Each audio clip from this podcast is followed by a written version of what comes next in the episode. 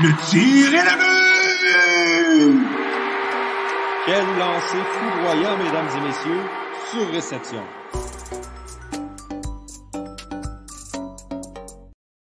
Bonjour mesdames et messieurs et re-bienvenue à Sur Réception, le podcast 100% hockey du Club École.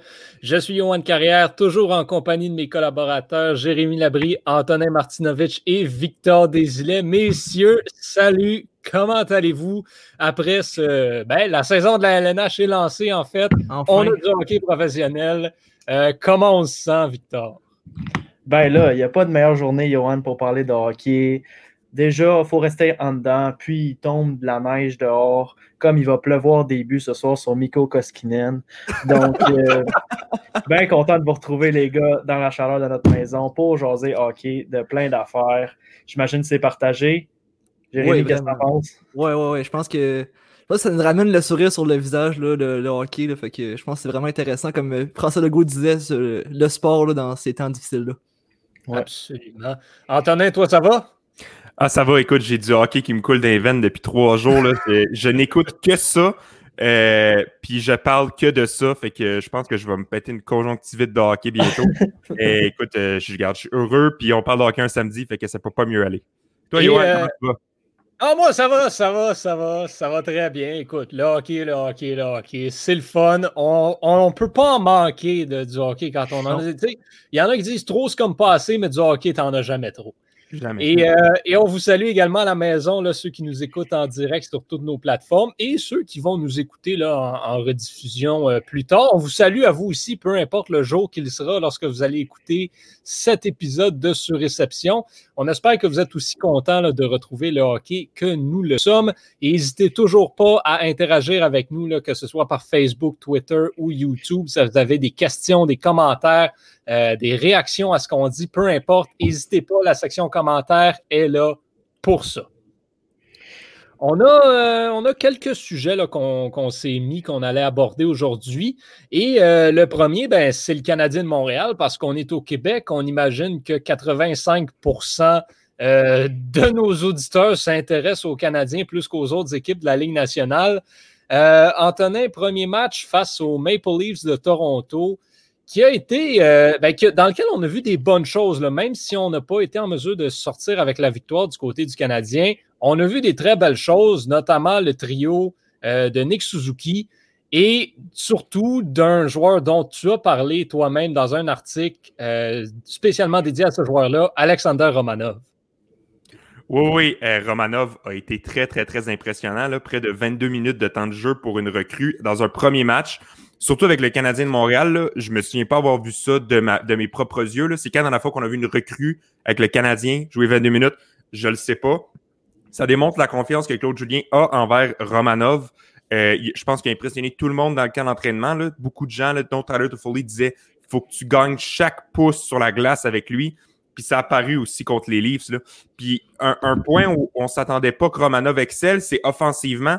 Je pense qu'il a démontré qu'il avait beaucoup d'outils dans son arsenal, un bon tir. Il y avait surtout une belle passe, surtout sur le but de, Thomas Tatar.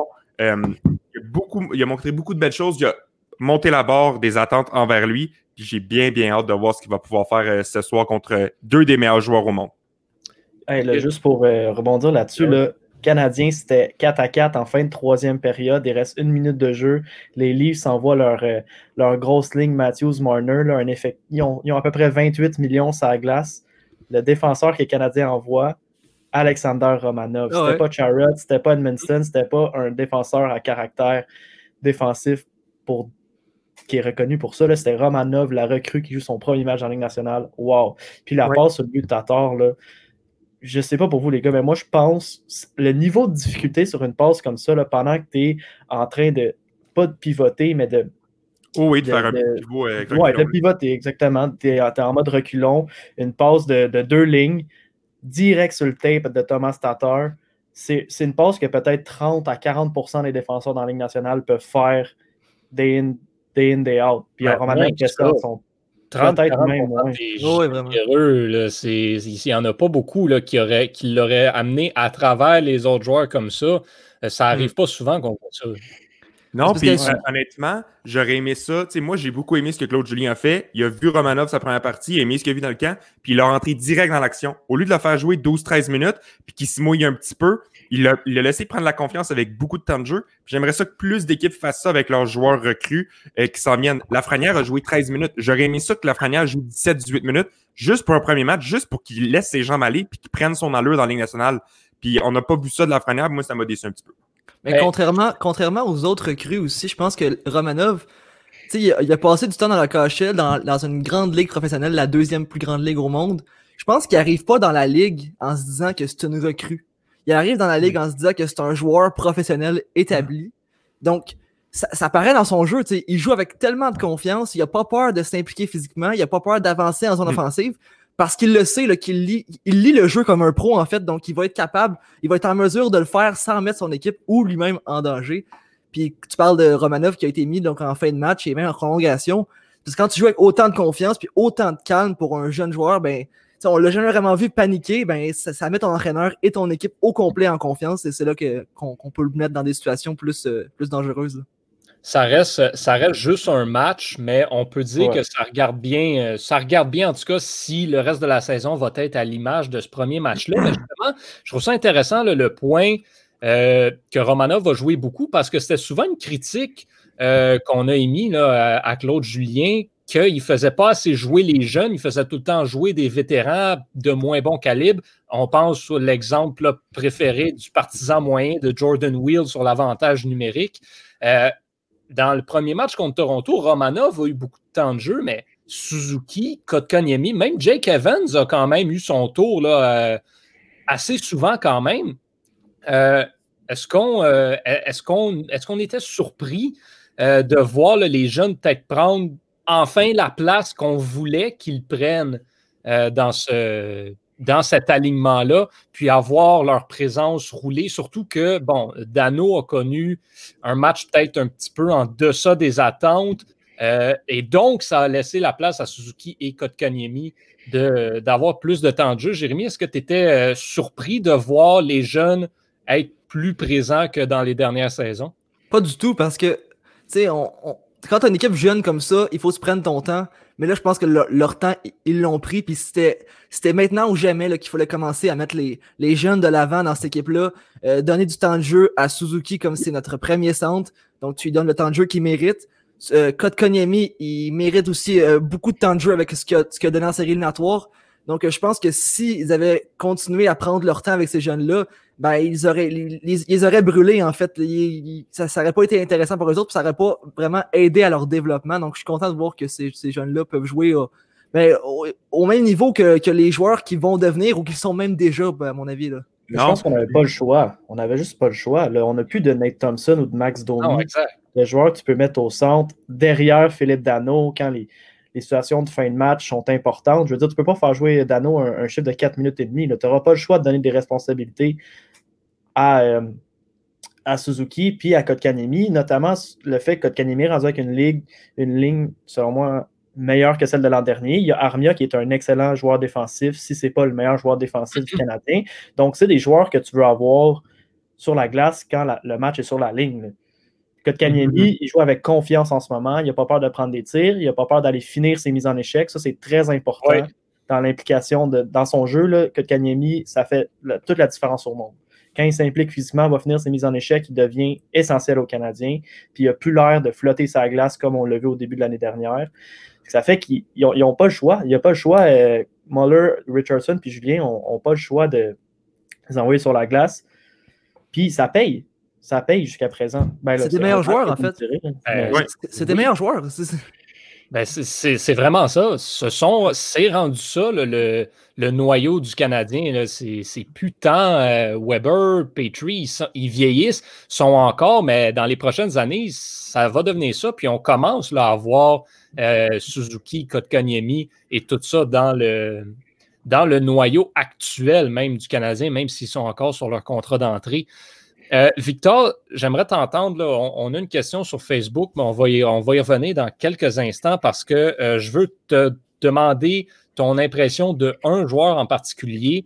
Euh, on avec le trio de Suzuki et Anderson vient également Jonathan Drouin, qui a Ah. connu un excellent premier match. C'est la question à 100 000 Est-ce que c'est enfin l'année où Drouin va éclore? Ça fait quatre ans qu'on se demande ça. Là, il est dans un trio qui est probablement le trio le plus complet du Canadien, le plus axé sur la production offensive. Est-ce que c'est l'année où Jonathan Drouin n'a plus d'excuses pour ne pas être un joueur dominant? Ben, ben exactement. en fait, Yoann, tu l'as tout dit. Là, tu mets un peu en, dessous du bus parce que tu sais que Jonathan Drouin, c'est mon joueur préféré, que je l'ai pris dans le pool de hockey justement. Mais ce qu'on a vu de Jonathan Drouin, c'est quasiment un joueur transformé. Je veux dire, sa, sa présence, en fait, avec Suzuki et Anderson, ça, ça, ça y enlève beaucoup de poids sur les épaules, comment dire. Il peut se concentrer sur ces aspects du jeu qui, dans lesquels il est le meilleur, Jonathan Drouin, c'est-à-dire être un, des, des mains rapides, un passeur rapide aussi, puis un bon créateur de jeu. on l'a vu, le, le- but, le premier but d'Anderson, les gars, ça, c'est du textbook hockey. Tu gagnes la mise en jeu. Petrie, Drouin a été super intelligent. Il, est, passé derrière les défenseurs, est allé le mettre dans le coin de la patinoire. Une passe direct. Il n'a pas attendu. Direct à Anderson. Boum. Tic-tac-toe, comme on dit dans, dans- dans le jargon du hockey.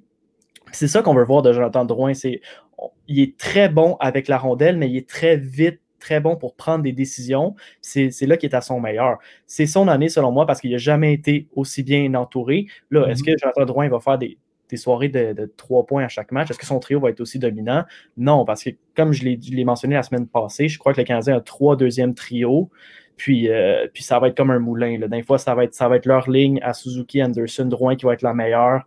Puis la ligne de Gallagher, Tatar, Dano va arriver, celle de Kotkaniemi par la suite. Donc, Drouin risque d'avoir des passes à vide, comme on l'a vu si souvent dans les dernières années. Par contre, quand on va regarder la performance, mais surtout l'effort global de Jonathan Drouin, on va pouvoir se dire Wow, c'est un joueur facilement de top 6 qui peut, qui va nous aider à gagner et à aller loin en série. Parce que moi, je suis convaincu que Jonathan Drouin, c'est un big time player. C'est un joueur qui te fait gagner en série. C'est un joueur qui a, de, qui a de la glace dans les veines. Puis il est à son meilleur quand l'adversité est à son meilleur. Je suis vraiment, je suis vraiment enthousiaste pour l'année de Jonathan Drouin. Je serais pas surpris qu'il finisse premier pointeur des Canadiens de Montréal, mais ça, c'est peut-être un petit peu un, hot take. Ce qui est différent aussi, cette année avec Drouin, c'est que euh, Drouin, pendant longtemps, a été au centre de son trio. On a mis toute la pression du trio sur son dos. Mais là, Drouin a peut-être cet aspect-là de, de marqueur ou de joueur offensif secondaire. On laisse, on laisse le jeu se faire par Suzuki et Drouin peut, peut faire sa job en positionnement puis, en tout son jeu offensif plus habituel de son côté sans avoir la pression du trio tout sur son dos. Donc, je pense qu'il va exploser cette année. Oui, Drouin, il n'a plus besoin d'exploser sur l'aile, puis patiner, puis déjouer les joueurs. Il y a Anderson pour faire ça cette année. C'est un ça. véritable train. là. Lui, là, quand il prend la rondelle en- à- à- dans zone défensive, c'est le train de 5 heures. là. Descendez les barrières parce que sur l'aile, Tavares l'a appris assez bien. Oh oui. dernier, Oh. Mais Drouin va, va avoir un rôle beaucoup plus de créateur de jeu, puis avec des joueurs cré- un joueur créatif, probablement un des cinq joueurs les plus créatifs à en devenir en, en ex-Suzuki, ça va faire des flamèches. Moi, là, je suis euh, Oui. dans des raids. Ma petite question avant qu'on continue avec les questions des abonnés, là, je voulais l'aborder. là. Euh, il arrive quoi avec euh, Victor Mété, selon vous, messieurs? Johan? Victor Mété, oh boy. Ben, Victor Mété, c'est. C'est le backup. là. Il n'a pas sa place dans l'effectif de départ du Canadien en ce moment, mais avec un blessé, euh, c'est un joueur qui peut très bien là, te donner des minutes euh, intéressantes là, sur une troisième paire, assurément. Est-ce qu'il devient après ça un joueur euh, monnayable pour envoyer dans une transaction? Je pense que non, parce que je crois pas que Victor Mété a vraiment une valeur si intéressante que ça. Détrompe-toi. Détrompe-toi, Johan, parce que je pense que les, ils l'ont dit, les journalistes, euh, après que Jolson a été euh, pris par les Panthers la Floride, que Victor Mété n'aurait pas non plus clairé les, euh, le balotage. Donc, il a Non. une certaine valeur, en fait. Là, tu sais. Oui, il n'aurait pas clairé le balotage, mais dans une transaction, là, Ouais. par le balotage, tu l'as tu l'as gratuitement. mais Ouais, que- qu'est-ce que tu es prêt à donner en retour? Pour Victor Mété, moi. Je pense pas que c'est plus un choix de quatrième ou cinquième. Ben, moi, même un choix de cinquième, d'après moi, C'est c'est le maximum que tu peux aller chercher pour Victor Mété. Fait que rendu là, Est-ce que ça vaut la peine de l'échanger? Non, c'est avec moi, je, je le vois à Laval là, pour les prochaines saisons. Je pense que son avenir, malheureusement, est dans la, dans la Ligue américaine. Ben, C'est dommage, papier- parce sur le qu'il est papier, calé pour ça la va. LNH. Dommage. Moi, je pense que c'est un, c'est un cinquième, sixième défenseur dans une équipe avec une défensive normale. Euh, à Winnipeg, à Détroit, là, il n'y aurait pas de misère à, à- à avoir Mm. des minutes de jeu. Par contre, je ne crois plus qu'il euh, qu'il fit dans la mentalité défensive du Canadien. Là, on, a censé, on a vu une espèce de tendance à, aller chercher les joueurs un peu plus physiques, un peu plus robustes pour faire payer le prix aux, gens qui viennent devant le filet. D'ailleurs, Mathieu s'en est plein assez, euh, assez euh, ouvertement là, après le match de mercredi. Mais, mais Mété, il est juste, pour moi, il est très ordinaire défensivement. Puis offensivement, même s'il a un excellent coup de patin, une bonne vision, sa shot, c'est peut-être une des cinq pires de la Ligue nationale. Puis il va falloir qu'il il y a beaucoup de points à améliorer avant de- d'espérer percer une formation de façon régulière. C'est sûr que si Kulak offre des, des mauvaises performances, Mété va être capable de venir prendre sa place, mais il ne sera jamais plus qu'un cinquième défenseur avec les Canadiens. Avec la relève à gauche qu'on a qui s'en vient, euh, moi, je ne donne pas cher de sa peau. Je ne serais pas surpris qu'il soit, euh, soit liquidé là, prochainement.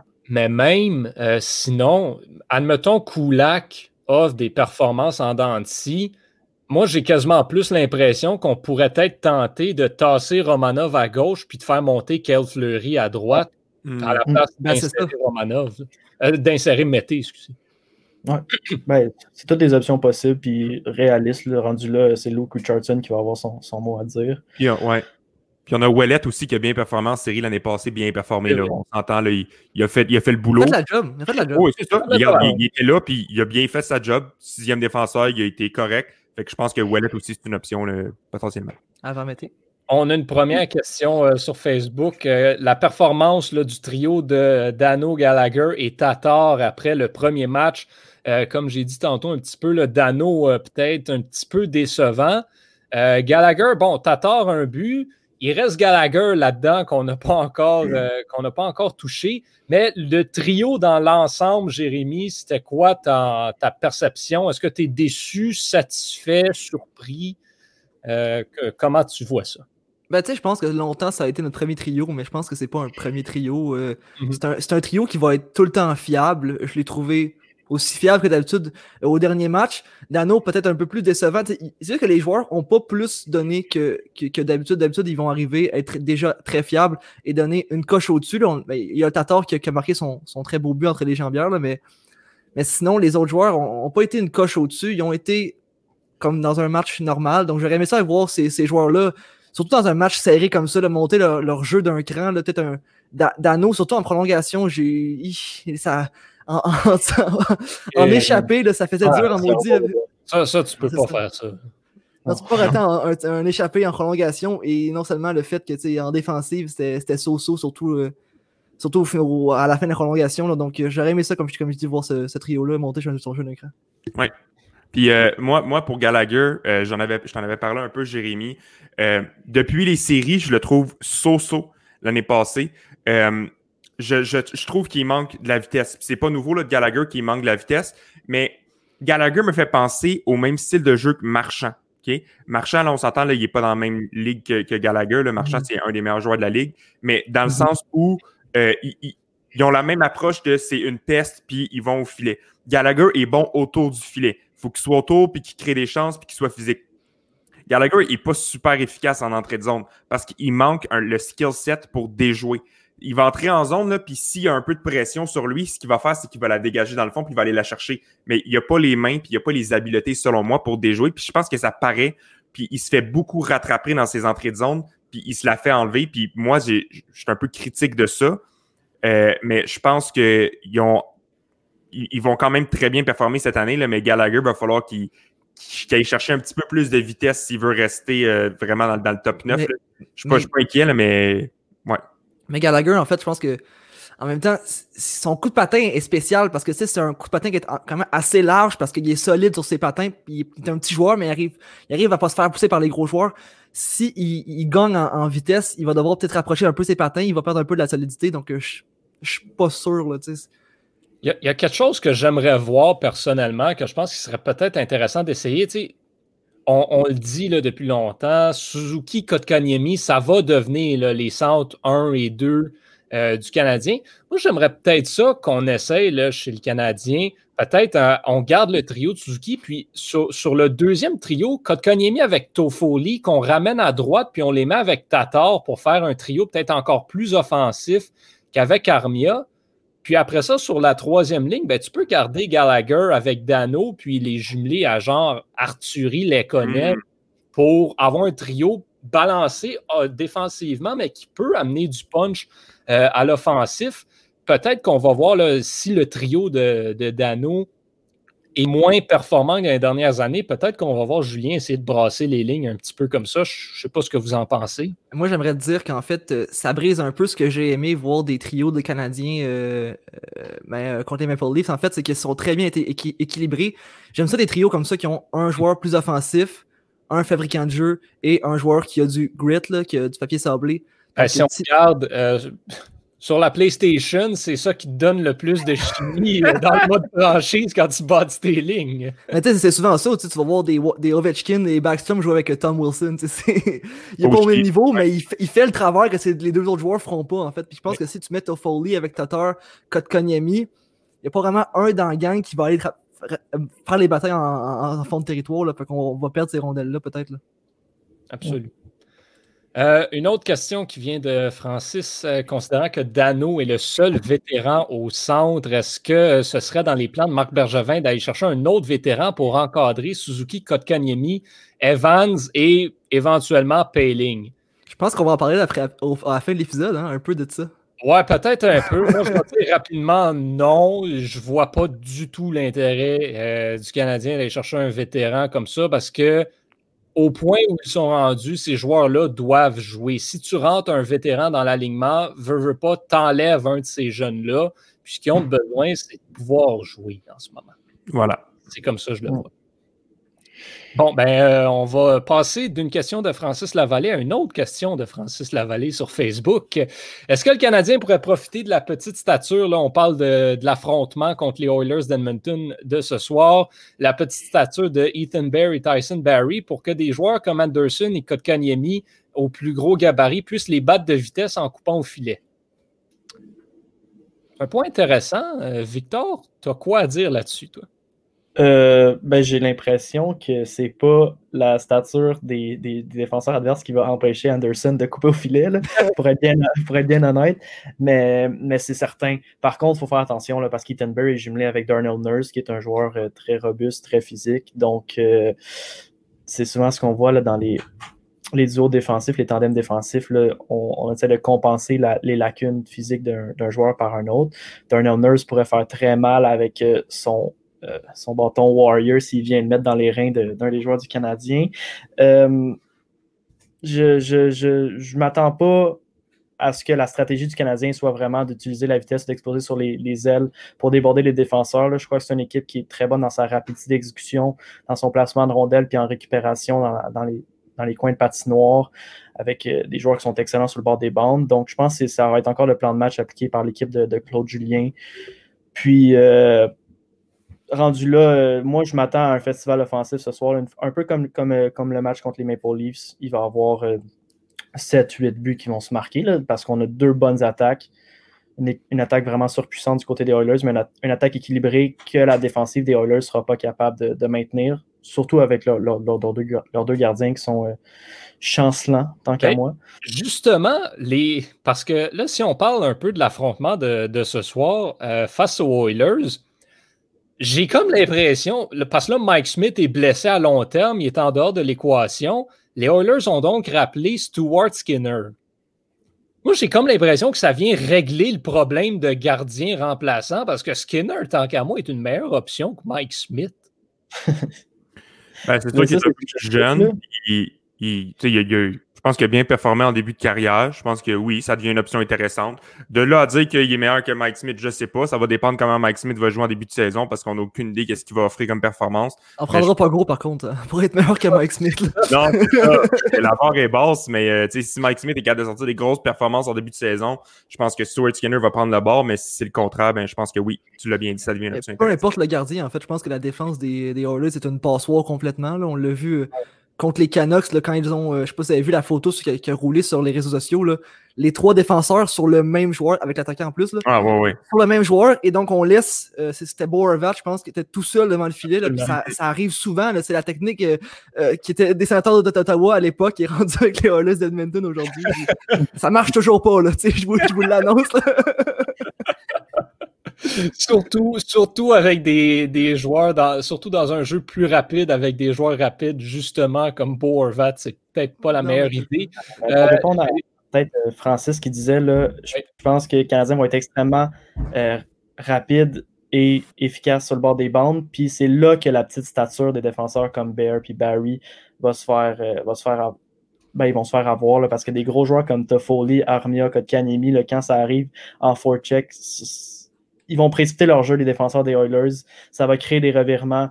Puis les Oilers n'ont pas les attaquants qui font les replis défensifs les plus miraculeux là, non plus. euh, leur investissement en zone défensive non plus n'est pas, est pas sublime. McDavid, s'il prend la rondelle et se met à patiner, là, il va être difficile à rattraper. Mais quand il n'y a pas la rondelle en zone défensive, euh, il, flotte un peu. Donc, euh, je m'attends à un gros match des trois premiers trios du Canadien ce soir. Ils vont être capables, selon moi, de, de, de s'amuser un peu avec la défensive des Oilers. Cependant, il faut arrêter de prendre autant de pénalités qu'il y en a eu contre les Leafs. Là. Je pense que ça, Ouais. ça, a- ça a tué le rythme, ça, a- ça a coupé les jambes complètement des Canadiens. Puis... Ben, veut, veut pas, c'est ça qui leur a coûté le match, en fait. Ben, c'est ça. Le, le- le 5 contre 3, là, le Weber qui envoie la rondelle dès la mise au jeu dans les estrades, c'était peut-être pas la meilleure idée du monde. là. Mais à voir l'équipe, comment qu'elle joue, tout, je pense que je pense que la rouille joue beaucoup un peu là-dedans. Là. Il arrive un petit peu en retard sur les Ouais, jeux. Fait que là, sont forcés de co- commettre des infractions. Là, donc on, on verra. là. C'est sûr que c'est probablement quelque chose là, qui, va, qui va se rattraper avec le temps parce qu'on a vu, euh, il y a plusieurs équipes là, qui ont pris beaucoup de punitions. Même hier, euh, le match des sénateurs contre les Maple Leafs, beaucoup d'avantages numériques également dans ce match-là. Mhm. Euh, ça va venir avec le temps, peut-être, le, le, le, le- rattrapage à ce niveau-là. Euh, Antonin, toi, tu t'attends à quoi pour le match de ce soir? Euh, je m'attends à beaucoup d'offensives. Euh, je m'attends à un match très, très, très ouvert parce que c'est ça qu'on voit depuis le début de la saison. là, C'est des matchs très Mhm. ouverts. Je pense que l'offensive gagne euh, en, con- en contraste avec la, la défensive. là. C'est- Il n'y a pas beaucoup de jeux serrés. Je pense que le meilleur exemple de jeu serré qu'on a vu, c'est les Islanders qui ont sorti un match clinique contre les Rangers. Là. Mais regarde, c'est Barry Trotz, fait qu'on se pose plus de questions rendu là. Mais non, je m'attends à beaucoup d'offensives. Je m'attends à une victoire du Canadien, cependant, qui va, je pense, rebondir face au Maple Leafs. C'était une défaite vraiment décevante. Là, Anderson l'a dit. On était la meilleure équipe, mais on n'a pas gagné. Euh, fait que je m'attends à ce que la troupe de Claude Julien sorte un gros match euh, et qu'on on perce la défensive des Oilers facilement. Mhm. Euh, les Oilers qui ont eu un deux matchs en deux soirs contre les Canucks et qui là, ils ont une journée de congé, ils retombent dans l'action face aux Canadiens. Jérémy, est-ce que la fatigue va être un élément clé, considérant que le Canadien a seulement eu un seul match dans les quatre derniers jours? Pas pour les euh, McDavid, Dreisaitl, Yamamoto là, qui, qui roulent à fond la caisse là, depuis le, le début de la saison. Mais je pense que pour le reste de l'équipe, euh, ça, ça peut l'être, surtout, euh, surtout quand derrière toi, tu as Koskinen comme premier gardien. Je sais pas s'il joue, joue ce soir. Je sais pas si ça peut-être Skinner, le deuxième gardien, mais là, tu sais, t'as- ces gardiens-là qui vont être fatigués. T'as la défensive qui est déjà a de la misère à suivre le jeu. Donc, euh, je, ouais, je pense que ça peut avoir un, effet surtout sur le, jeu défensif, mais en attaque, je pense que les Oilers sont, sont, euh, sont, bâtis pour veiller tard. On a une dernière question sur le Canadien euh, avant de passer à notre prochain sujet. Que pensez-vous de la présence de Yoel Armia sur le troisième trio et comment est-ce que vous évaluez le travail euh, de ce trio? Je pense qu'on en a parlé un petit peu là, tout à l'heure de Victor qui disait Yoel Armia, un des meilleurs éléments défensifs euh, du Canadien, qui amène, qui amène une certaine stabilité au niveau de ce trio-là. Tu sais, as Toffoli qui est vraiment un joueur plus axé sur l'attaque, Kotkaniemi qui est un joueur quand même assez bien balancé. Puis tu as Armia aussi qui est assez bien balancé aussi. Moi, j'ai aimé ce qu'on a vu de ce trio-là, qui, même s'il n'a pas été le plus productif, euh, a quand même démontré des belles choses. Puis je pense qu'il ne faut pas s'attendre non plus à ce que ce trio-là soit le trio le plus dominant offensivement, mais soit peut-être celui qui va être le plus efficace euh, dans, les, dans les trois zones. Pour répondre à la question de Jonathan, je pense que ben, j'aime bien la présence d'Armia sur le troisième trio. Par contre, il joue à droite, ce qui pousse Toffoli à jouer à gauche, qui est un côté un peu moins fort pour lui. Euh, je crois qu'Armia, sa place, n'est pas figée dans le béton sur cette ligne-là. Je crois qu'on pourrait assez vite voir Lekonen venir à gauche de Kotkaniemi, puis déplacer Toffoli à droite, parce que Armia, même s'il est excellent sur le bord des bandes, puis très bon en récupération de rondelles, c'est pas. euh, ben, moi, je trouve que des fois, là, il, il se laisse un peu traîner les pieds, puis il n'est pas le premier sur la rondelle. Tandis que Lekonen, c'est un joueur qu'on le sait, là, il se défonce à chaque, euh, à chaque présence, est très bon en échec avant, crée des revirements, puis n'est pas capable de la mettre dedans. C'est pas simple. Gaston Terrien a déjà dit si Arthur Lekonen se pitchait en bas d'un bateau, il manquerait l'eau. Puis je pense que ça résume assez bien, euh, assez bien le travail d'Arthur Lekonen. Par contre, il crée extrêmement de chances de marquer. C'est là qu'un joueur comme Toffoli, qui a un instinct naturel pour la mettre dedans, il pourrait avoir une belle complicité entre les deux. Kotkaniemi viendrait euh, emballer ce, ce beau trio-là. Donc, je pense que c'est une combinaison qu'on pourrait voir si Armia ne sort pas une, grosse première période ou deuxième période ce soir. Ça ne me surprendrait pas que les Conan se voient euh, bumper sur le troisième trio. Je pense qu'il faut, il faut qu'on garde en tête, là, malgré tout ce qu'on a vu, c'est un match sur 56. Il y a encore beaucoup de hockey à jouer. Donc, il n'y a rien qui est coulé dans le béton là, de ce qu'on a vu. Puis ça, il faut qu'on garde ça en tête que euh, l'analyse euh, du Canadien de Montréal va, euh, va se développer au fur et à mesure que la saison avance. On a parlé de Alexander Romanov tout à l'heure c'est pas le seul joueur qui en est à sa première saison, donc c'est pas la seule recrue qui s'est démarquée à son premier match. On a eu des, très belles performances de joueurs qui, euh, en sont leur premier coup de patin dans la LNH. Euh, on a eu bon, Dylan Cousins, qu'on connaît bien depuis le championnat junior. On a eu Kirill Kaprizov, qu'on attendait beaucoup chez le Wild. On a eu Nils Oglander avec les Canucks de Vancouver. Euh, il y a des joueurs qu'on aurait pu s'attendre à ce qu'ils soient dans la LNH qui ne le sont pas. Euh, Trevor et Bowen Byron, notamment, qui sont peut-être euh, des petites surprises. Mais euh, chez les recrues, il y en a quand même plusieurs cette année. Victor, avant le, avant le podcast, tu parlais également de Ty Smith avec les Devils du New Jersey. Qui est-ce qui vous impressionne le plus à date de, après, bon, un ou deux matchs, on s'entend encore une fois, mais qui est-ce que vous ne vous attendiez pas qu'il soit aussi performant qu'il l'était à commencer avec Antonin? Euh, ben, je sais que Victor en a parlé justement avant le podcast, mais moi, Ty Smith m'impressionne beaucoup, beaucoup. Euh, il a récolté un but à sa première, euh, à son premier match avec les Devils. Euh, je le trouve très, très fiable. Bon coup de patin, là. Euh, puis il y a, il y a, il y a une habilité que pas tous les défenseurs ont, c'est d'être capable de trouver un trou pour la mettre au filet, là. De juste changer l'angle un petit peu, puis de la diriger, puis de trouver, puis sais, qu'elle se rende au filet. Ça, c'est pas beaucoup de défenseurs qui sont capables. Euh, puis il fait très, très bien. Là, cet après-midi, il joue contre les Bruins en ce moment et euh, il y a une autre mention d'aide parce que justement, il était encore capable de diriger un tir au filet qui a été dévié par Miles Wood. Euh, moi, Ty Smith, je m'attendais pas à grand-chose de lui. C'est pas un nom qu'on entend souvent, souvent. Là, en fait, on n'entend pas souvent parler des Devils. Mais euh, Ty Smith, non, très surprenant. Puis euh, j'ai bien hâte de voir ce qu'il va faire. Je pense qu'il va être capable de percer le top 4 des, des Devils puis de, d'aller chercher un 20 minutes de jeu par soir, ça va être, ça va être à suivre, messieurs. Le top 4 des Devils, on s'entend, c'est pas, euh, c'est pas nécessairement de la qualité, là, donc rendu là, ce serait pas vraiment surprenant dans son cas à lui.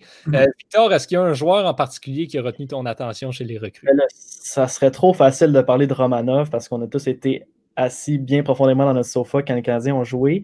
Par contre, moi, c'est euh, un joueur chez nos rivaux de Boston, Jérémy Lauzon, un défenseur, que je, auquel je vais, porter une attention particulière. Hey, je m'en fâche dans mes mots. Une attention particulière cette année parce que on le sait, là, la, la, défensive des Bruins a complètement été décimée. J'aime beaucoup Charlie McAvoy, j'aime beaucoup Grizzlich. Carlo est un bon défenseur tant qu'à moi, mais après ça, je crois que le, champ est libre, la porte est ouverte pour quiconque vienne combler le, le, le top 4 ou le, viennent manger des grosses minutes à Boston. Aujourd'hui, on le sait, c'est ben là, présentement, là, Antonin l'a dit, euh, les Devils jouent contre les Bruins. C'est 1-0 pour les Devils, le but de Miles Wood. Mais je regarde le score sheet, Jérémy Lauzon, on est déjà à 4 tirs. 4 tirs au filet pour un défenseur, c'est-à-dire qu'il il est impliqué offensivement, tant qu'à moi. Je n'ai pas, pas, le match devant les yeux, mais euh, j'ai des petites sources de Boston sur Twitter qui me disent qu'il impressionne beaucoup depuis le début de la saison et du camp d'entraînement. Puis qu'il risque de se faire récompenser bientôt par Bruce Cassidy si ça continue comme ça, parce qu'il est extrêmement fiable, mais extrêmement créatif en zone offensive aussi. Donc, c'est toujours le fun de voir un petit Québécois comme ça, même si c'est pour nos, rivaux, là, euh, se forger une place dans des équipes solides comme Boston, puis de, de manger des grosses minutes. Donc, c'est la recrue que je vais, je, vais, je vais surveiller cette semaine. Jérémy, toi, euh, qui est-ce qui a retenu ton attention depuis, euh, depuis les quatre derniers jours? Ben, je, m'attendais à déjà à beaucoup de ce fameux Kirill Kaprizov. Ouais. Euh, mais là, je m'attends à encore plus de Kirill Kaprizov. J'avais, avant le début de la saison, pour faire mon fameux grand pool RDS, j'avais fait des petites recherches sur le NHL e-Calculator. Je sais pas si vous savez, si vous savez c'est quoi, les gars. Dans le fond, c'est un, calculateur en ligne qui permet de savoir, euh, qui, prend les, points récoltés dans une autre ligue que la Ligue nationale de hockey et la convertit en points LNH. Euh, Donc, ça me donnait que Kaprizov allait faire 72 points cette année en, 82 matchs, évidemment. Donc, euh, c'est calculé en 82 matchs. Et j'étais comme, il me semble que c'est beaucoup pour une recrue. Tu sais, je croyais pas beaucoup à ça.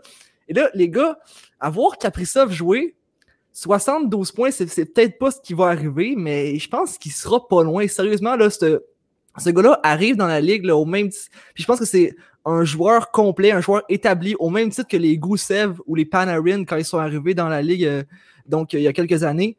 Puis il débarque dans la, euh, dans la LNH et on peut se dire, il y a déjà une coche au-dessus de tous les recrues dont on va parler ici. Je pense que j'ai trouvé que sa vision du jeu euh, ses mains, son coup de patin était déjà élite. Euh, donc, il est arrivé sur la glace euh, du Wild et à chaque présence, c'était une menace offensive. Tellement bon en protection de rondelle, il fait juste 5 pieds 9. Je sais pas si vous vous rendez compte. Là. Mm-hmm. Impossible de lui enlever la, rondelle. Il, joue tellement gros à 5 pieds 9. C'est fou, je l'ai adoré. Donc, c'est pour ça que, je vois vraiment sa production là, être très grande cette année pour une, pour une recrue. Puis je pourrais même dire que je crois foncièrement que Kaprizov va devenir le meilleur joueur, euh, meilleur joueur du Wild de Minnesota dès cette année. Euh, puis donc, ça revient à, l'idée, comme j'ai dit, que c'est pas une recrue, en fait. C'est carrément un, agent libre qui débarque chez le Wild du Minnesota. Ben, justement, la question que je voulais te poser, serais-tu prêt à dire que Kirill Kaprizov est déjà le meilleur attaquant du Wild du Minnesota? Carrément, carrément. je, je, je, le dirai pas tout de suite parce que c'est seulement un match, mais carrément. Il, est une coche au-dessus de tous les recrues, une coche au-dessus de tous les autres joueurs aussi. C'est vraiment, c'est effectivement tout un joueur. Peut-être la, la meilleure chose à arriver au Wild et le joueur le plus intéressant à regarder depuis Marianne Gaborik, qui est peut-être à ce jour la seule chose intéressante à être sortie du Wild. Ah, on s'entend qu'après tout ce que Bill Guérin a fait, il doit être vraiment content de ne pas avoir perdu Kaprizov euh, sur les agents libres. Effectivement. Euh, moi, de mon côté, ben, ça fait quelques années que, que, je porte une attention particulière aux Canucks de Vancouver, euh, que je m'intéresse aux médias là-bas et un joueur qu'on attendait, qu'on attendait et qu'on attendait à nouveau, c'était Nils Oglander qui, euh, ben là, à la fin du camp d'entraînement, on l'a envoyé sur l'escouade de réserve euh, parce qu'on disait qu'il n'y avait pas assez de place pour lui, mais JT Miller a été pris dans le protocole de COVID-19 et donc Oglander a eu sa place sur le top 6 sur le trio avec Bo Horvat et a été ce qu'on attendait de lui, c'est-à-dire cet allié qui manquait au top 6 des Canucks, le jeune joueur dynamique qui allait venir justement compléter la deuxième ligne avec Orvat. Et euh, ben, c'est peut-être la meilleure affaire qui, pouvait arriver à Vancouver, qui a déjà Vassili Podkolzin, qui est encore en Russie, qui va venir, qui devrait venir là, les aider à la fin de la saison. Euh, il y a, moi je, je, le dis tout le temps, euh, je crois que c'était en 2000, 2017 euh, ou en 2018, je crois, j'avais dit que les Canucks allaient remporter la Coupe Stanley dans les cinq années qui allaient suivre. Euh, là, l'attaque des Canucks avec Oglander, avec Podkolzin qui s'en vient, commence à se solidifier assez solidement. On a un bon gardien pour l'avenir honnêtement, j'y crois encore. Je crois que les Canucks peuvent se, euh, frayer un chemin jusqu'à la Coupe Stanley d'ici les deux prochaines saisons. Euh, ça va être difficile, ce ne sera pas la chose la plus facile. Mais Nils Oglander, bon, une passe, seulement, en tout cas, un, seul point. Un but, euh, en fait. Un but, exactement. des belles passes, mais son point, c'était un but. Un but, un point dans, dans, dans, son premier match. Sérieusement, euh, ce joueur-là est le genre de joueur qui a eu sa chance, il l'a saisi, et pour Vancouver, ça va être un, des joueurs qui vient euh, s'incruster dans euh, le, jeune noyau qui est déjà en place là-bas, va être très intéressant à suivre euh, cette année. Il pourrait des, produire de très belles choses avec le top 6 des Canucks. Ouais. J'ai trouvé qu'il était partout autour du filet. Sérieusement, il était difficile à, à déloger premièrement, même s'il mesure que 5 pieds 9 lui aussi. Et en plus, ben, il sortait de nulle part. Là. Son, son but, c'était une très. En fait, non, pas son but, mais il a, fait, il a fait une très belle déviation là, à, un moment, dans, à, un moment, donné dans le match. Il a failli marquer, puis il a, plusieurs fois on l'a vu faire ça. Là, je pense que super intéressant sur le trio de, de Bo Horvat là, et, euh, et, Tanner Pearson. Exactement. Qui, euh, qui bon, là, ensuite, euh, on, on, attend à Vancouver là, que JT Miller puisse revenir pour qu'on descende Jack Virtanen de sur la première ligne parce qu'il n'y a pas tant d'affaires là. Mais Jake Virtanen sur le troisième trio, par contre, ça, c'est très intéressant pour Vancouver. Euh, donc, encore une fois, là, une équipe qui, que je vais surveiller encore plus que je la surveillais déjà et que je vous invite à faire autant. Euh, sinon, ben, il y a d'autres euh, joueurs, là, notamment un qu'on n'a pas, euh, pas encore mentionné, Josh Norris, qui, peut-être surprise, mais est le premier centre des sénateurs d'Ottawa mm. euh, cette saison, en tout cas pour l'instant. Deux points dans le match d'hier soir. Euh, Victor, est-ce que. Bon, je ne sais pas si tu as regardé le match, je ne sais pas si tu as suivi Josh Norris. Il, il, me fait signe que non, c'est que je vais aller, je vais aller revoir Jérémy Antonin, qui, je sais, l'ont regardé. Euh, Josh Norris, qu'est-ce que vous avez aimé de, de ce joueur-là, messieurs? Je vais en remis. Ok, parfait. J'ai beaucoup aimé, en fait. J'ai pas surveillé Josh Norris particulièrement, mais son trio au complet, là, il a fait des flamèches là, contre la meilleure équipe de la division à mes yeux. Euh, Drake Batterson arrive oui. dans, la, dans euh, cette saison-là avec beaucoup de maturité. Euh, c'est beaucoup amélioré la, la, la, belle feinte qu'il a, qu a faite de, devant les, les, les, défenseurs des, des Maple Leafs pour se rendre jusqu'au filet. On a vu ça souvent. J'ai peut-être pas au même niveau, mais j'ai vu du Nick Suzuki en, en ce gars-là un peu.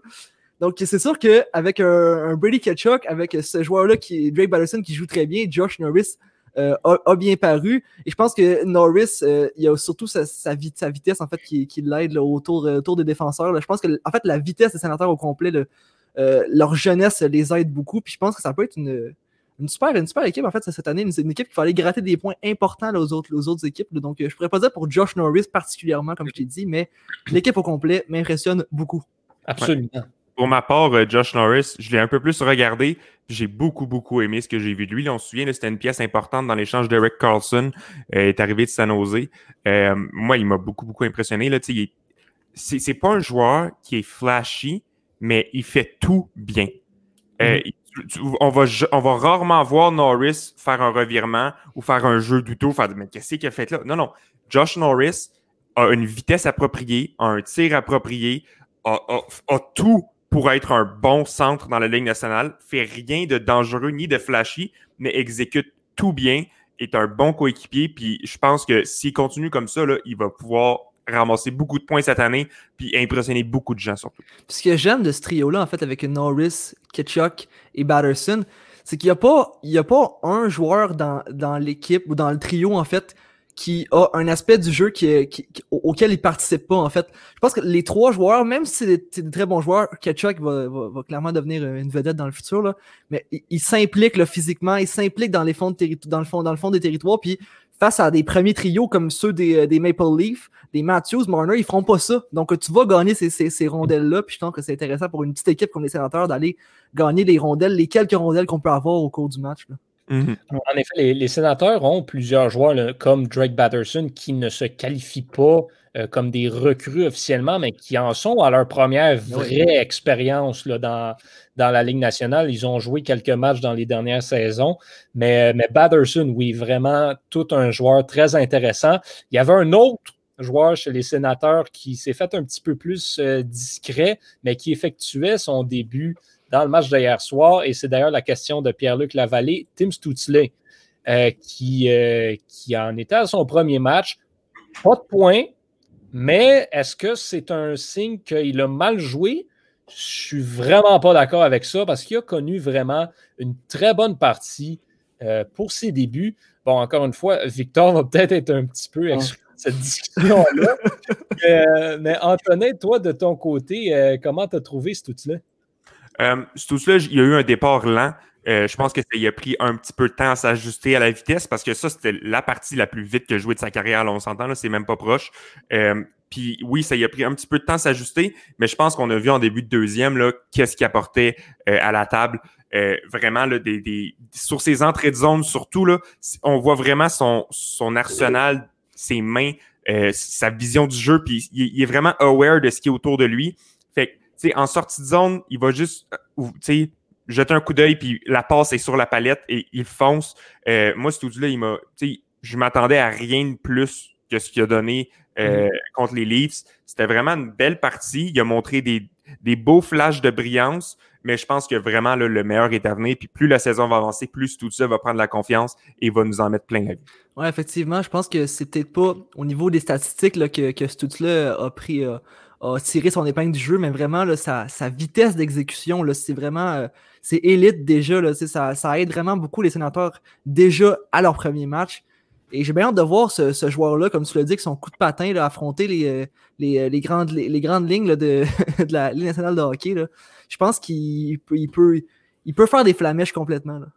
C'est son jeu de transition, tu l'as dit, qui est vraiment absolument incroyable. Moi, c'est ce que j'ai retenu le plus de lui. En zone nerd, il était capable de faire des très belles choses, que ce soit en repli défensif, mais surtout dans la transition vers l'attaque. Lui, il peut prendre la rondelle, l'amener dans la zone adverse, faire de quoi tout seul. Puis c'est vraiment, je pense, son meilleur élément euh, à son jeu.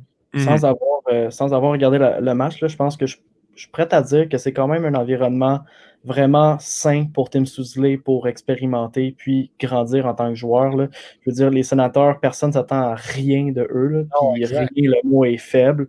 Donc, ils n'ont pas de pression sur les épaules. Ils vont avoir une assez bonne liberté euh, offensive. Là, ça va être important pour Tim Sousley de ne pas tomber dans des mauvaises habitudes. Mais s'il est discipliné, s'il joue au hockey comme on a vu qu'il était capable de le faire, ça va devenir tout un joueur. Puis, euh, sénateur, comme Jérémy l'a dit, vont aller gratter des points, vont être des vrais troubles fight dans la division mm-hmm. canadienne. Ils vont jouer des matchs tout le temps importants, tout le temps des matchs euh, où l'adversité est intense. Donc, c'est un environnement vraiment idéal pour un joueur pour jouer. Euh, c'est peut-être, ça rejoint peut-être un peu le point de tantôt là, de la question de Francis qui disait si le Canadien devait aller chercher un centre vétéran. Non, moi je partage l'avis de tous mes, tous mes collègues ici parce que euh, tu ne veux, pas, euh, veux pas enlever les minutes de jeu à Jake Evans, à Nick Suzuki, à Jesperi Kotkaniemi quand c'est le meilleur, selon moi, le meilleur environnement pour apprendre, pour se développer et pour devenir un joueur complet, élite et meilleur, tout simplement. Je pense que les Sens vont, vont se bâtir de, à chaque jour, ils vont s'améliorer jusqu'à la fin de la saison parce que c'est une équipe qui est, très jeune, donc qui, ne peut en fait que s'améliorer. Puis je pense qu'elle peut bâtir sur chaque victoire qu'elle va avoir. Et elle peut déjà bâtir sur le fait qu'elle a battu les Maple Leafs de, Toronto, qui sont l'équipe de la division. Donc, euh, selon moi, avec la confiance que ça donne à, des jeunes joueurs comme ça et la confiance qu'on leur donne en plus en leur laissant prendre l'équipe sur leur dos, on ne sait pas ce qu'ils peuvent faire le prochain match et le match après et le match après. Donc, j'ai vraiment hâte de voir. Ben, surtout qu'en plus, Toutslis joue sur un trio avec deux vétérans, Derek Stepan et euh, Evgeny Dadonov, qui peuvent là, racheter les erreurs qu'ils vont faire puis qui vont pouvoir bien l'encadrer euh, pour lui permettre justement de se laisser aller un peu plus puis de prendre la place en lui disant Vas-y, le jeune, on va s'occuper du reste. Donc, mhm. vraiment, comme tu dis, un super environnement pour ces jeunes joueurs. Bon, euh, on va parler des prochains points. J'ai honnêtement hâte de voir quand est-ce qu'il va y avoir des rumeurs sur Austin Matthews à Montréal. Parce qu'on a eu Jesse Pugliarvi, on a eu Patrick Lainé, et maintenant c'est Pierre-Luc Dubois qui pourrait s'en venir à Montréal. Expliquez-moi ça. Moi, d'avance, d'emblée, je le dis, je ne vois aucun, mais absolument aucun intérêt pour le Canadien de Montréal d'aller chercher Pierre-Luc Dubois, peu importe ce qui est donné en retour. C'est inconcevable pour moi que ce soit dans les plans de Marc Bergevin d'aller chercher Pierre-Luc Dubois, mais je veux avoir vos réactions là-dessus. Je pense que c'est le sujet que nos auditeurs euh, veulent qu'on parle le plus. On a une question d'ailleurs. Qu'est-ce que vous êtes prêt à donner pour aller chercher Pierre-Luc Dubois? Victor, tu as moins parlé des sénateurs. la parole est à toi. Ton opinion sur cette rumeur-là. Ben, c'est juste, je trouve, c'est quasiment ironique. La seule année dans les 3-4 dernières où le Canadien n'a pas d'espace sur la masse salariale, ben, quand il y a un grand centre québécois quasiment tombé du ciel qui affirme publiquement ou, presque qu'il veut venir jouer à Montréal. Euh, ça, je pense que les scénarios dans lesquels Pierre-Luc Dubois arrivera à Montréal sont juste trop tirés par les cheveux parce que les joueurs envers lesquels Columbus pourrait être intéressé sont sur des contrats qui ne viendraient pas contre, contrebalancer le salaire que Dubois amènerait à Montréal, ce qui rend un échange point de vue euh, monétaire vraiment irréaliste, sans compter que les échanges euh, canadiens-américains cette année, euh, Renaud Lavoie l'a mentionné hier sur Twitter, les joueurs vont être obligés de suivre une quarantaine de 14 jours. La saison, c'est 56 matchs en 112 jours, donc exactement un match aux deux jours. Donc, une quarantaine de 14 jours, c'est 7, 6, 7, 8 matchs sur une saison de 56 matchs.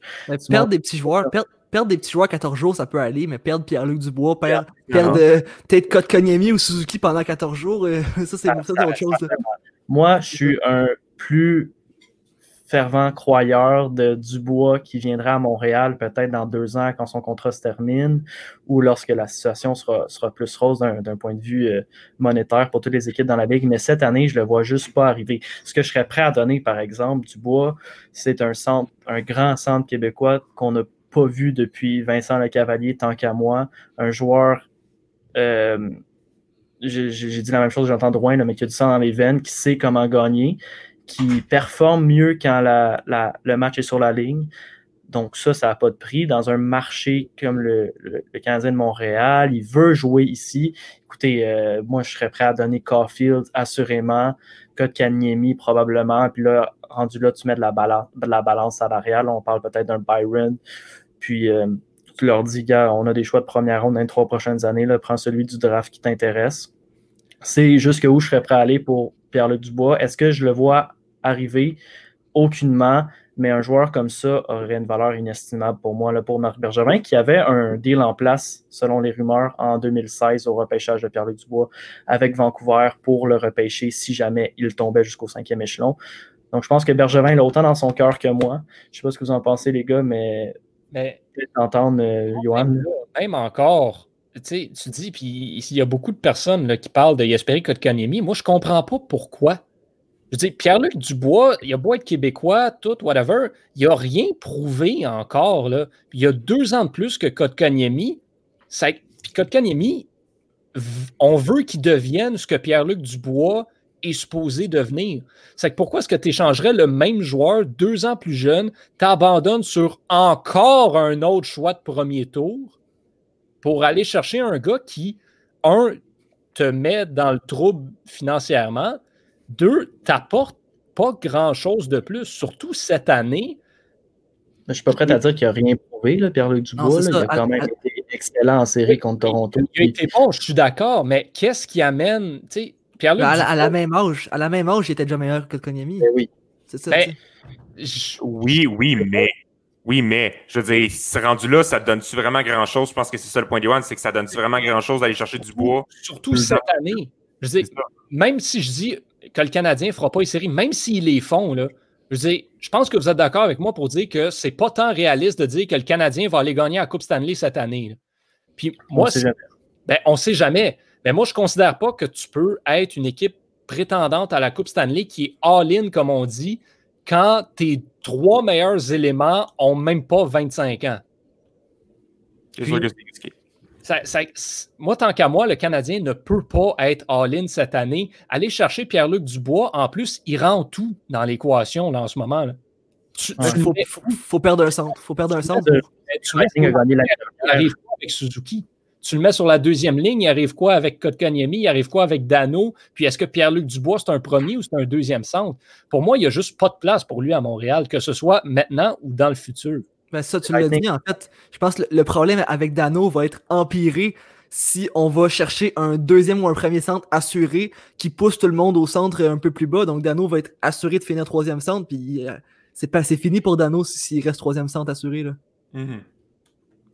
Ben, c'est- sûr. Puis, ben, on- justement, le, le commentaire euh, d'Esteban, il faut, faut débarrasser Dano dans l'échange. Effe- Effectivement, je pense qu'une transaction pour amener Pierre-Luc Dubois à Montréal, pas vraiment le choix d'inclure Dano dans l'échange, mais ça, ça fait que tu es quand même encore pris avec Suzuki puis Kotkaniemi.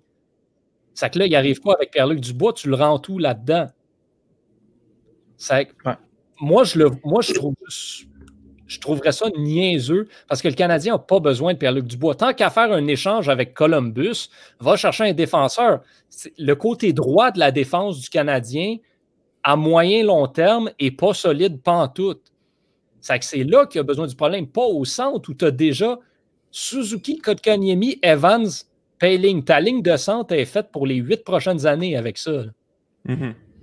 Moi, je ne je, je comprends pas pourquoi. Non plus, je la comprends pas. là. À part le fait que c'est un Québécois.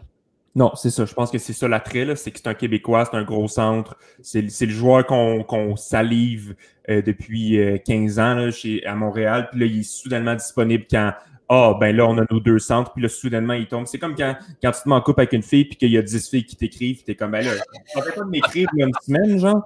Mais c'est ça. C'est- tout le temps même dans la vie. Quand tu as ce que tu veux, ben les autres opportunités arrivent. C'est un peu dommage parce qu'on aurait eu besoin du bois dans les dernières années.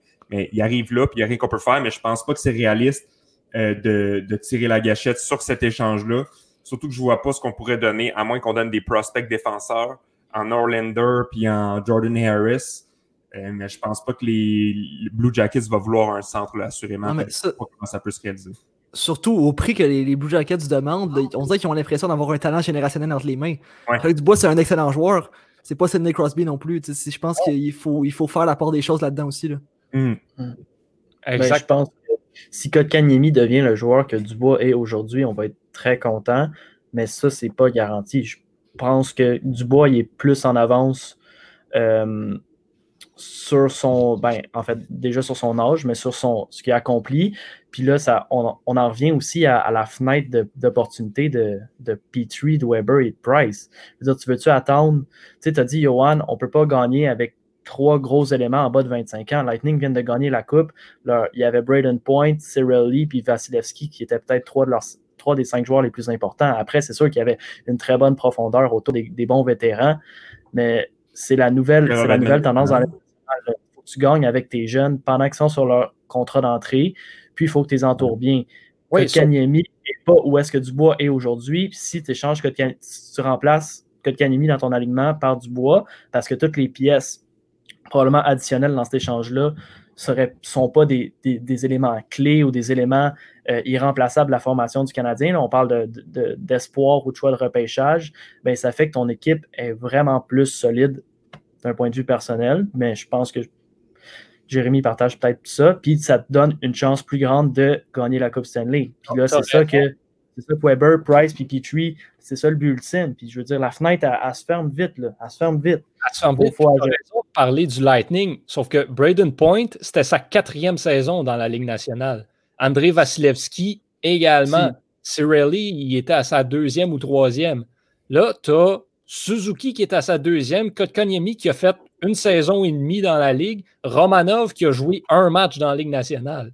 Ça fait que c'est pas réaliste. Là. Ils, ils vont être, ces gars-là, dans deux ans, vont avoir en dessous de 25 ans, puis ils vont peut-être être des joueurs élites, puis le Canadien va être parti pour la gloire. Mais cette année, non, pas du tout. Dans deux ans, Weber a peut-être plus de genoux. Ben, c'est pour ça. C'est ça que je dis. Moi, moi, tant qu'à moi, gagner une Coupe Stanley avec Weber sur la première paire, ça n'arrivera pas. Par contre, gagner une Coupe Stanley avec Weber sur la troisième paire, quand tu as. Ça que là, Weber rendu sur la troisième paire, mettons Petrie sur la 2, il te manque un gars à droite. Hmm. Il, est, il est là. C'est pour ça qu'à moyen long terme, moi, ce que je trouve qui manque aux Canadiens, la seule chose qui manque, c'est un défenseur droitier euh, capable de produire offensivement. L'affaire est classée. Là, on tank cette année, on va chercher le premier choix, puis on repêche Brent Clark. Merci. Des Colts. Et voilà. On a notre premier défenseur droitier. Et voilà. Moi, je te dis, là, la solution idéale, là, je le dis, je le redis, c'est que le Canadien finisse dans la cave pour aller repêcher Brent Clark. Imagine le top 4 du Canadien, Romanov, Goulet, Clark, puis I don't know. Mais comme je vous l'ai dit, comme je vous l'ai dit, les gars, le Canadien n'a pas à tanker. Je veux dire, oh, les, le Canadien a ce qu'il faut pour aller chercher le joueur qu'il veut. Oui. Voilà. Mais la question, c'était c'est qui ce joueur-là? Puis le prix, est-ce qu'on peut réellement le payer? Mais comme vous dites, c'est dommage pour Pierre-Luc Dubois parce que dans toute autre situation, Marc Bergevin ne pouvait pas se permettre de, passer à côté du joueur-là. C'est vraiment dommage. Ça tombe juste mal, en fait. Cette année, c'est. Il aurait pu dire ça l'année passée, là, on serait allé le chercher, pas de problème. C'est ça. Il fallait que ça soit cette année. Bon. Euh, c'est donc sur ces belles paroles qu'on va conclure euh, cet épisode de Surréception. Merci d'avoir été particulièrement, euh, particulièrement présent sur les réseaux sociaux. Ça a été, ça a été vraiment très agréable d'interagir avec vous. Merci Jérémy, Antonin et Victor, toujours aussi passionnés et intéressants dans vos commentaires. à la maison, ben, on espère que ça va, bien se, ça va bien se passer pour la semaine qui s'en vient. On vous souhaite des bons matchs de hockey et on va être de la semaine prochaine.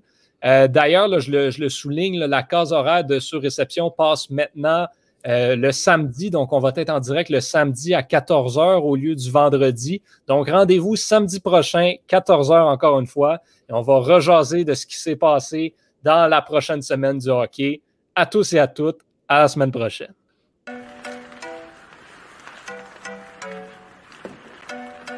Le tir est la quel lancer foudroyant, mesdames et messieurs, sur réception.